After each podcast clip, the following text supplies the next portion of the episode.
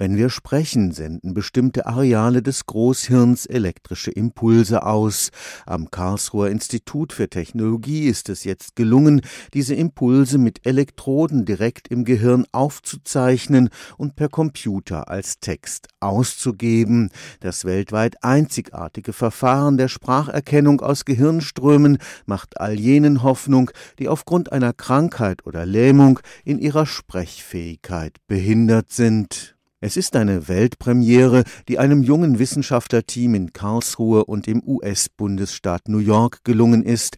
Die Mitglied Christian Herf arbeitet am Cognitive Systems Lab des KIT. Also das Besondere bei uns ist, dass wir nicht nur zeigen können, Spracherkennung aus dem Gehirn ist möglich, sondern wir konnten zeigen, in kontinuierlich gesprochener Sprache gibt es tatsächlich einzelne Muster für jeden gesprochenen Laut. Also man kann in Gehirnströmen zeigen, das hier ist ein A, das hier ist ein E und das auch in kontinuierlich gesprochener Sprache. Sprache. Bisher ist die Zuordnung von Sprache zu bestimmten Hirnstrommustern nur für einzelne Vokale, nicht aber für zusammenhängende Sätze gelungen. Die Karlsruher Spracherkenntnis aus Gehirnströmen ist erfolgreich, weil sie drei unterschiedliche Systemebenen kombiniert. Es basiert einmal auf den Sprachmodellen aus Gehirnströmen und sagt dann zu jedem Zeitpunkt, die Wahrscheinlichkeit, dass hier ein A, E, R, S oder so vorliegt, ist so und so hoch.